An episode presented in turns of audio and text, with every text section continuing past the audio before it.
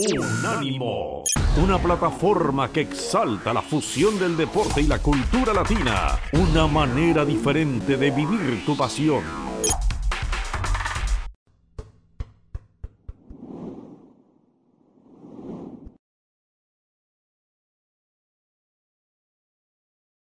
Somos eh, los meros meros de la raza y como cada viernes esta sana costumbre la presencia de Mr. Premier, el señor Hugo Carrión está con nosotros. Le damos la bienvenida y qué podemos esperar en esta recta final de bandera verde, como decíamos antes en el Río de la Plata sobre las carreras de los equinos. Everton City, Arsenal Brighton. ¿Cómo se acomoda la tabla después de esta fecha? ¿Qué podemos esperar de estos dos equipos? Don Hugo, bienvenido. ¿Cómo le va? ¿Cómo están muchachos? Un gusto saludarlos como siempre, arrancando mi viernes eh, de la mejor manera. Un gusto, insisto, estar con ustedes. Mira, la verdad que creo que es una jornada que parecería no tener margen para, para decir algo o para sorprendernos por algo, ¿no?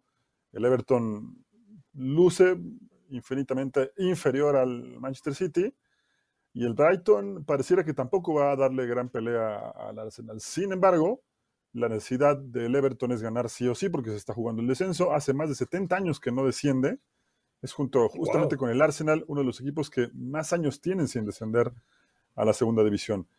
Recordemos que en Inglaterra prácticamente todos han descendido, no es como en México, como en España, como en Argentina, que los grandes se mantienen. Ahí no importa cómo te llames, si haces una mala campaña, no te sale el porcentaje, no te sale una multa, te vas a la segunda división. Y en el caso del, del Everton, está viendo un momento histórico, pero a la baja, ¿no? Podría descender y un partido clave para ganarlo mañana es justamente ante el City, que anunció algunos cambios, no de fondo, ni, grandes cambios, pero evidentemente también Guardiola piensa en el partido del miércoles contra el Real Madrid. Y del otro lado, creo que el Brighton sí que podría hacerle pelea al Arsenal, por una razón muy simple.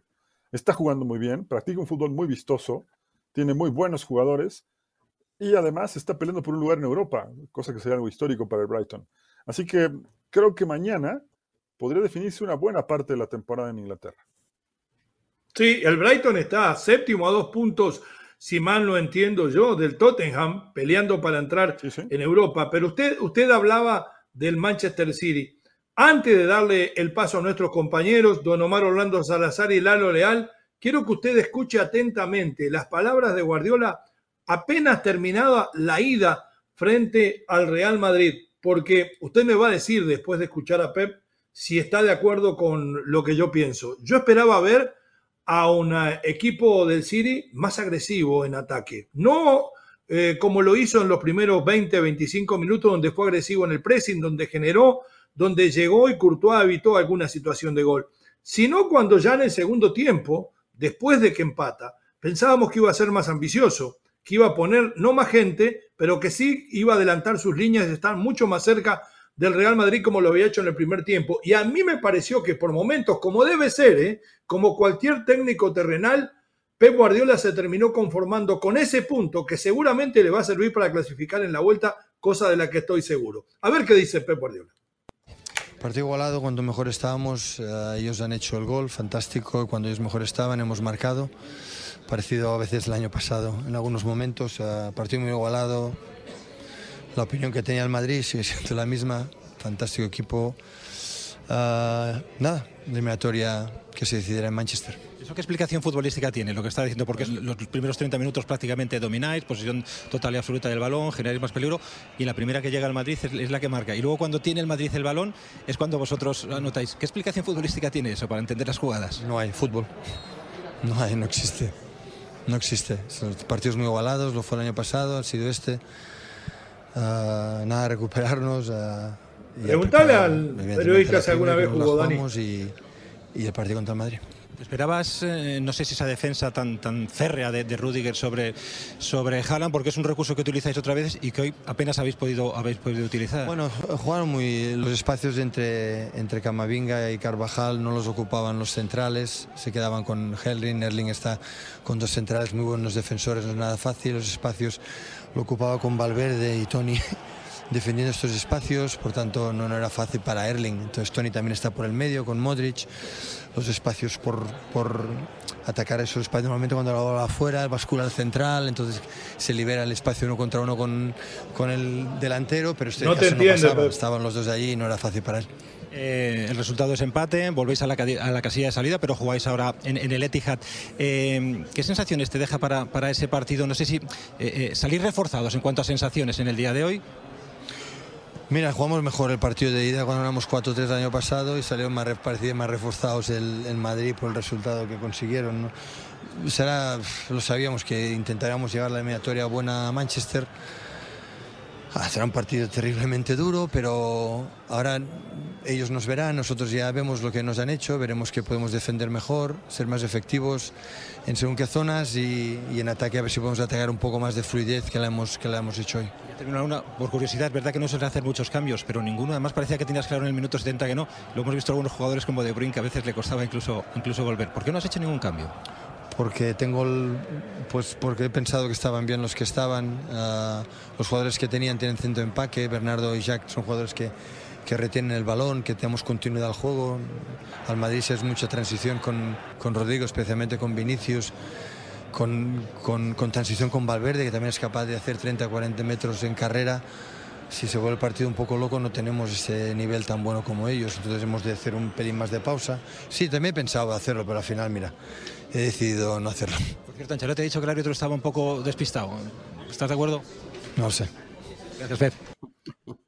Excelente, realmente el análisis, si usted le pone atención de Guardiola, me pone muy contento porque además no solamente encuentra la verdad de lo que hizo el rival para tratar de contener los primeros embates, sino cómo lo puede lastimar. Es un exquisito del análisis y la evolución que ha tenido como entrenador, sintiéndose conforme, mucho más conforme hoy con este empate que con aquella victoria del año anterior y mucho más seguro de lo que va a hacer en la vuelta. Creo que es mucho más entrenador hoy Guardiola. Creo que Haaland lo ha hecho madurar de que hay varias formas o por lo menos dos o tres formas de jugar al fútbol y que va a ser muy difícil sacárselo en la vuelta. ¿Usted esperaba a este Guardiola que fuera el del año pasado, que atacara hasta lo último o esperaba a este hombre pragmático que acaba de hablar? No, sinceramente no, pero lo que sí nos confirma, al menos lo que hemos platicado en estas secciones de los meros meros, es que él quiere ser campeón. Y si tiene que cambiar claro. algo de fondo, lo va a hacer, se va a tirar de cabeza para conseguirlo. Y una, un signo inequívoco de que quiere llevarse este, esta Champions fue justamente que no se regaló en la ida, porque además no tenía que hacerlo, coincido contigo. Claro. No tenía por qué arriesgar de más, ¿no? Yo creo que hizo bien incluso no hacer cambios. ¿no? Eh, evidentemente los jugadores que se quedaron en la cancha estarán muy desgastados y algunos de ellos mañana no van a jugar. Pero creo que hizo bien en ese sentido. Sabe muy bien que el empate tampoco le da el, el pase a la final porque los goles de visitante no cuentan. Y creo que a partir de allí el obligado de alguna manera va a ser el Madrid en el partido de vuelta. Entonces también... Sí, yo creo que hay dos errores, ¿no?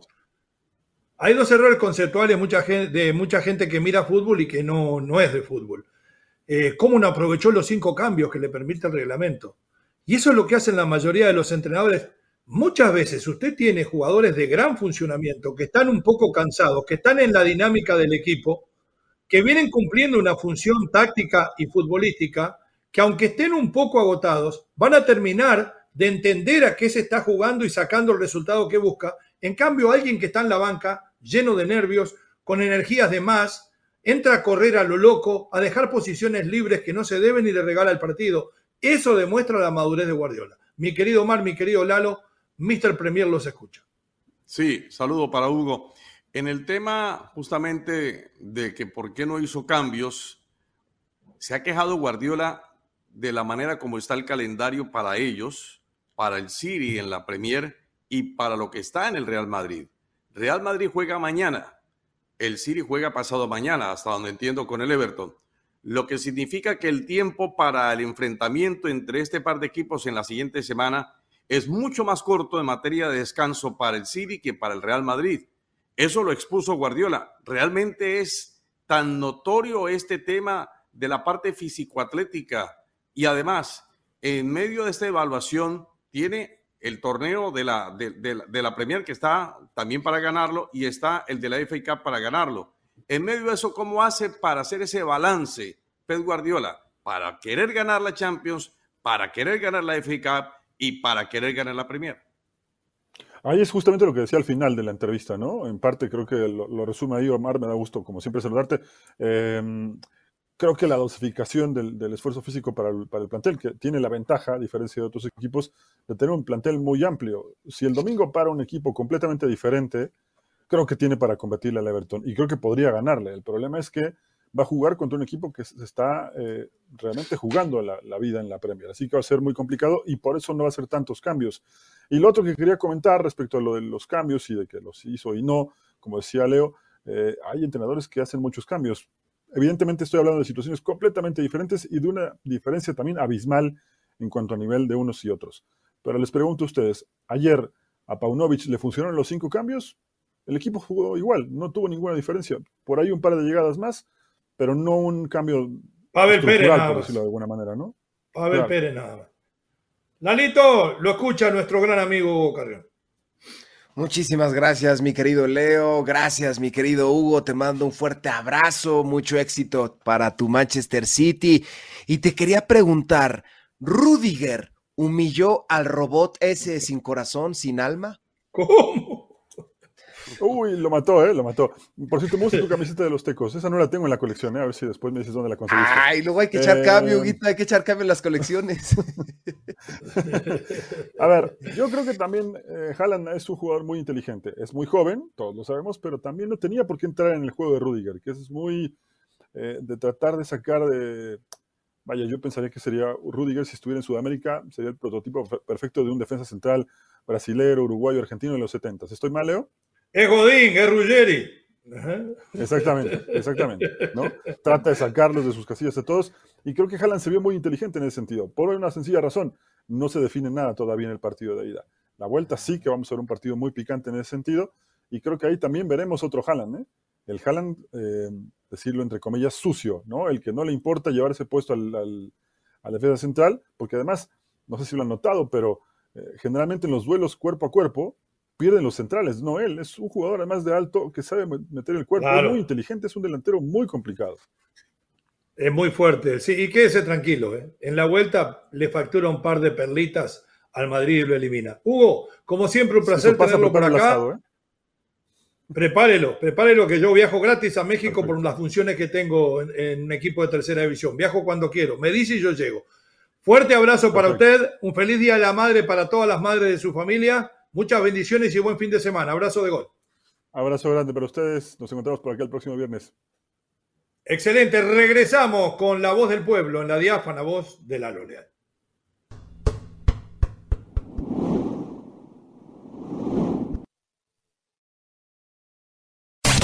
Unánimo, una plataforma que exalta la fusión del deporte y la cultura latina, una manera diferente de vivir tu pasión.